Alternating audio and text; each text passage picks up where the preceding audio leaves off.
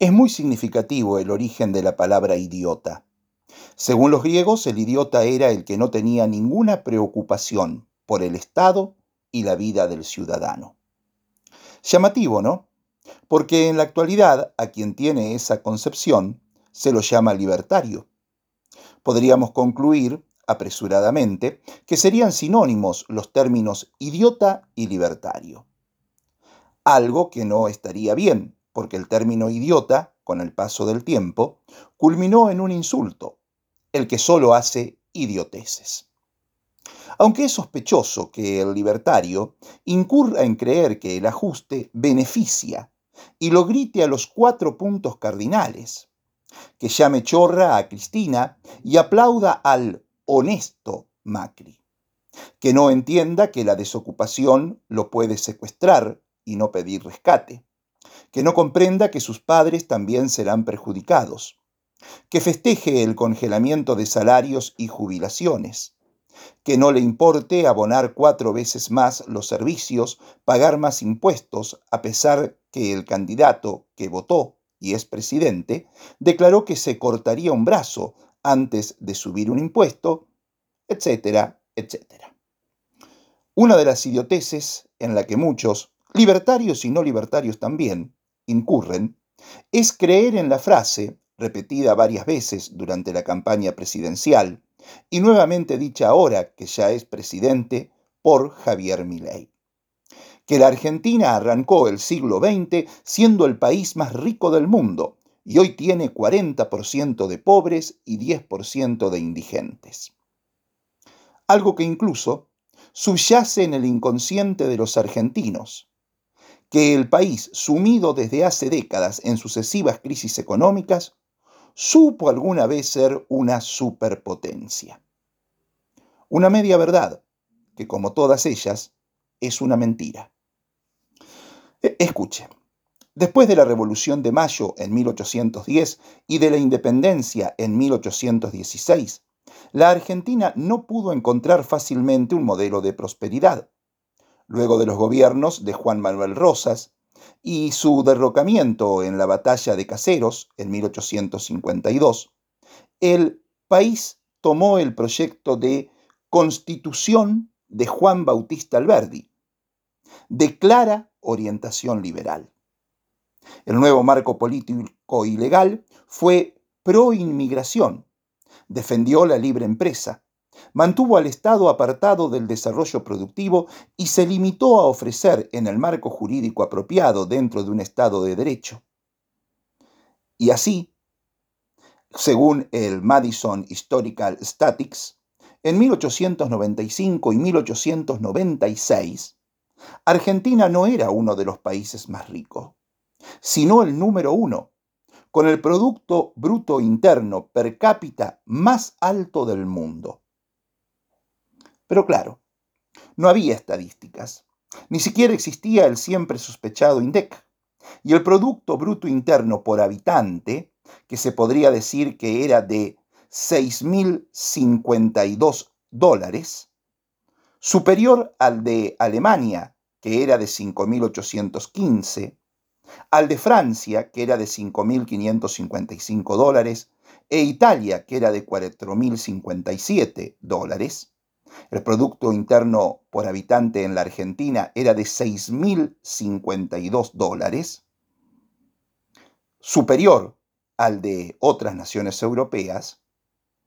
era una simple división entre lo que ingresaba al país por las ventas de cosechas y ganado y la cantidad de habitantes, que no eran muchos por aquellos años. Pero la única verdad es la realidad, y la realidad de aquel entonces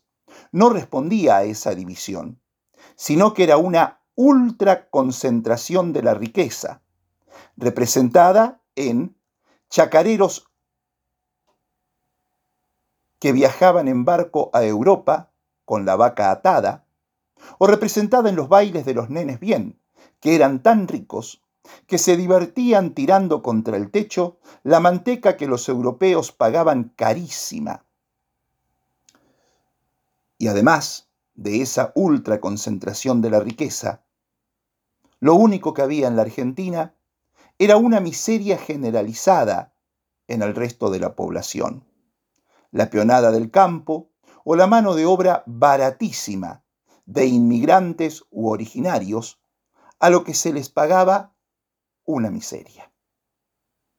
Qué idiotez creer entonces que eso es haber sido superpotencia, ¿no te parece? Ahora, Milei se ha visto obligado a recurrir nuevamente, como lo había hecho en campaña, a esa mentira, porque necesita contrarrestar la inédita experiencia de que a dos semanas de haber asumido la presidencia, un gobierno electo por la voluntad popular en una elección democrática, con un resultado que no se puede cuestionar, tenga la calle dada vuelta con marchas espontáneas, con un acto en los tribunales porteños el otro día de magnitud significativa y con un paro ya anunciado para dentro de 20 días. Es que el gobierno liberal comenzó su luna de miel, pero al revés ya decepcionó convocando a la peor casta a gobernar y saquear, mientras él habla con Conan o se reúne con algún rabino a comer té fish, té fish con creme. Ese destrato hacia el ciudadano significa que en breve se acentuará la inflación para atravesar la elección de término medio con ajuste continuo. Luego de una crisis terminal, el pueblo apenas comerá mientras asiste a los festejos de Macri y su banda porque también es inédita la persistencia, la profundidad de la audacia gubernamental queriendo aprovechar ese impulso inicial, barriendo con todo. No se recuerda un gobierno que en su inicio haya lanzado una escalada de tal magnitud como la que ha lanzado Milei con el DNU y los proyectos de ley de reforma del Estado, donde va por todo. Porque eliminar la doble indemnización de las personas que tienen contratado personal de casas particulares en negro no parece tener mucho que ver con la modernización del Estado, ni con el gasto público, ni con ninguna de las cosas que esgrime permanentemente como caballito de batalla. Ni hablar del remanido tema de las sociedades anónimas deportivas, y una enorme lista de cosas que no tienen nada que ver con lo que se declama en los títulos y que en definitiva es simplemente sacar derechos de todo tipo a la sociedad, en una confrontación directa entre las partes, entre el que tiene el poder y el que tiene que someterse a ese poder. El verano traerá el impacto de cifras inflacionarias que tanto pueden estimarse de arrastre del gobierno anterior como incendiadas por las disposiciones de éste la devaluación, aunque previsible, más la liberación absoluta de importaciones y exportaciones, un reajuste tarifario brutal y, sobre todo, la certeza de que el clima estimulado, este al que continúan denominando sinceramiento, es una maximización bestial de ganancias a favor de los grupos que concentran la economía oligopolizada. En ese contexto, es muy significativo el posicionamiento del gobernador de La Pampa, Sergio Silioto, que es identificado como uno de los mandatarios más activos en la confrontación directa contra las iniciativas presidenciales, el plan de ajuste económico, el DNU inconstitucional y el paquete de leyes que pretende afectar la vida y los derechos de millones de argentinos. Silioto, que se moviliza urgentemente hacia donde tenga que ir para manifestarse junto a los más rebeldes a las medidas de mi ley, sean colegas, diputados o senadores, mostrándose literalmente codo con codo, simbólicamente espalda con espalda, con el gobernador de provincia de Buenos Aires, Axel Kicillof, entiende que hay que explicar lo que está pasando con claridad, dejando de lado diferencias y así defender nuestro país y nuestro pueblo. Desde aquella primera cadena nacional, usada por Milei, calificó al DNU de inconstitucional y grave para la democracia porque ignora la división de poderes y doblega principios básicos de república. Calificación que hace extensiva al proyecto de ley ómnibus conocido la semana pasada. Para el ruso, son reformas constitucionales encubiertas, con un plan de negocios para la casta de siempre y una receta de hambre y dolor. En el último par de semanas, y con estas apariciones contundentes, Silioto ha incorporado a lo que fueron sus cuatro años de gobierno, donde se centró en algo fundamental, más gestión que rosca, porque siempre entendió el gestionar como algo fundamental, convencido de que las ideas triunfan cuando hay hechos que sostienen las ideas. A eso decía, ahora sí está convencido de que es el momento de sumarle la discusión de contenidos. Silioto está convencido de esa pretensión que decíamos de barrer con todo que tiene ley, pero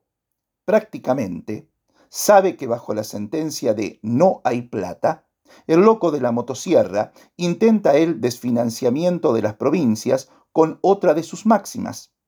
Para lograr un comportamiento benigno de las estructuras políticas provinciales, dice ley, las capacidades de gasto deben quedar limitadas a las capacidades de cobrar sus propios impuestos. Y dispone que el impuesto inmobiliario y el impuesto automotor continuarán siendo facultad exclusiva de provincias y municipios. Pero le quitará mi ley a las provincias la facultad de grabar ingresos brutos y sellos, dejándoles solamente la cobranza de los impuestos inmobiliarios y vehículos, que representan solo el 15 o el 16% de lo que representan los otros dos impuestos. Por todo eso, y porque sostiene que si el gobierno nacional lograse solo el 20 o el 30% de los recortes que propone, el daño y la convulsión social serían enormes, en la última reunión del año del Consejo Asesor de ICOMEX, reveló la necesidad de atender prioritariamente la salud, la educación, la seguridad y la alimentación de los sectores vulnerables. Esos serán los destinos de los recursos provinciales que se verán disminuidos por el estancamiento de la obra pública al tener que sacrificarse nuevos proyectos que no se pondrán llevar a cabo y limitarse a la construcción y mantenimiento de obras de infraestructura de naturaleza local. Y fundamentalmente, por la suba del mínimo no imponible del impuesto a las ganancias, que ya ha empezado a impactar desde noviembre y que puso a prueba valores y principios de Silioto, que decididamente, en su creencia de que el trabajo no es ganancia, rechaza el proyecto de ley de reversión de ese impuesto a las ganancias que propone mi ley, por más que La Pampa sea una de las cinco provincias con mayor reducción de ingresos, ya que el costo fiscal de la reforma al impuesto a las ganancias por habitante en nuestra provincia es de más de 111 mil pesos. Tengamos en cuenta que en la mayoría de las provincias los problemas financieros subsisten y lo necesitan para solventar el pago de estatales. La Pampa fue la provincia que más perdió en la distribución de la coparticipación de diciembre. En los primeros cuatro años de la gestión Silioto, su modelo de producción y trabajo posibilitó que la provincia creciera un 9% su economía, subiera la actividad económica y bajara un 50% el desempleo, creándose desde la salida de la pandemia 5.400 trabajos registrados, para lo que destacó el rol del Estado presente. Pero de cara a lo que viene, Silioto dijo ser muy escéptico, casi pesimista, por el contexto distinto en cuanto a si se va a poder mantener ese nivel de crecimiento e incluso respecto a que el Estado pueda mantener el nivel de asistencia e intervención. Dato importante para que la intersindical tenga en cuenta cuando la semana que viene se reúna con el mandatario para monitorear cómo está la cosa y cómo seguir. En línea con esa actitud, se manifestó la intendenta de Pico, de Pico, Fernanda Alonso, que se sumó a más de 500 jefes comunales de todo el país que entienden que el decreto de necesidad y urgencia de mi ley es un avasallamiento a los espacios institucionales, va en detrimento de muchas trabajadoras y trabajadores de distintos sectores, sabiendo de sus particularidades en cada una de las localidades y provincias a las que pertenecen, según sostiene el documento de la Federación Argentina de Municipios, donde la Piquense es parte de su mesa ejecutiva. Es necesario llevar adelante mecanismos judiciales para detener este atropello, claman los intendentes. A propósito, Genera optimismo que la Corte Suprema de Justicia haya formado un incidente para tramitar la medida cautelar que presentó el gobernador de La Rioja con el asesoramiento de Eugenio Zaffaroni, pidiendo una acción declarativa de certeza para que determine si es constitucional o no el DNU. La, al día siguiente de esa presentación, la Corte se expidió dándole un mes al Congreso para que dé vía libre o haga caer el DNU. Esa rapidez y profesionalidad de la Corte Suprema de Justicia, respondiendo esa nota del gobernador de La Rioja, es envidiable comparándola con la justicia provincial que al fin reaccionó para sacarse de encima a las dos juezas de la Cámara de Apelaciones en lo civil, comercial, laboral y de minería de Santa Rosa, a las que se les vencieron los plazos de sentencias en más de 300 causas,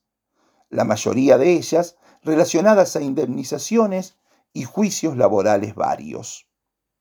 La desidia y el desinterés de las juezas Laura Beatriz Torres, con causas con plazos vencidos de hasta un año y medio, y de Adriana Gómez Luna, con causas con plazos vencidos de hasta tres años, y que ya fueran denunciadas mediáticamente, al fin parece que tendrá consecuencias para ellas. El Superior Tribunal de Justicia ha decidido sumariarlas administrativamente. Lo hicieron porque la situación era ya totalmente insostenible y se seguían sumando ciudadanos y ciudadanas que penan por sentencias que no salían. Claro que los miembros del Superior Tribunal de Justicia, antes de sumariarlas, les permitió a ambas hacer sendos viajecitos una de ellas se fue al Machu Picchu, mientras seguían cobrando suculentos sueldos. Y a propósito de eso, una de estas juezas, que va a ser sumariada,